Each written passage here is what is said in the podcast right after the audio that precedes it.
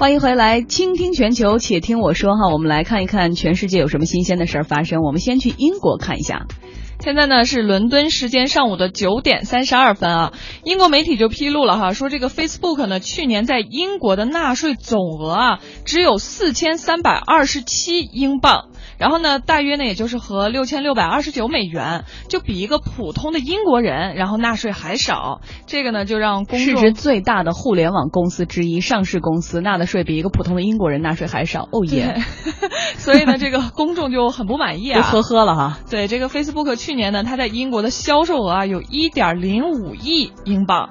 然后呢，大部分是来自广告收入啊，而且 Facebook 呢，它在英国的分公司是有三百六十二名员工，去年的人均薪酬呢是高达二十一万英镑，而且呢，根据这个 Facebook 的说法呢，英国至少有三分之一的民众每天都会访问 Facebook 社交网站。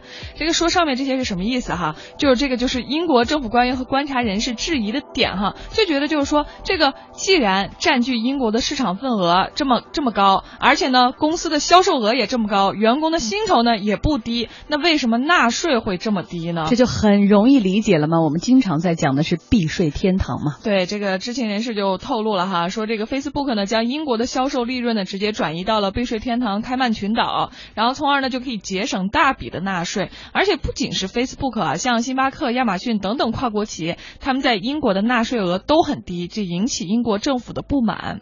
不过呢，就是说，哎，说公司是说公司哈，这个英国纳税人联盟主席约翰康，呃，奥康奈尔呢，他自己也说哈，就是说，虽然说。这个公司纳税这么低，他们觉得很愤怒。但是呢，英国自己的税收制度复杂，就很容易让人钻空子。嗯，所以呢，现在必须要赶紧做出调整。不过对这件事儿呢，Facebook 这边也有回应哈，人家就是回应说是公司遵守了英国的税法，而且呢，也遵守了世界各个国家和地区的相应法律。对，所有这些事情非常不合情，但是它合理，它合法，所以呢，你就没办法。所以为什么有个词叫合法避税、合理避税？但是对于老百姓来说，这公平吗？作为一个市值这么大的企业。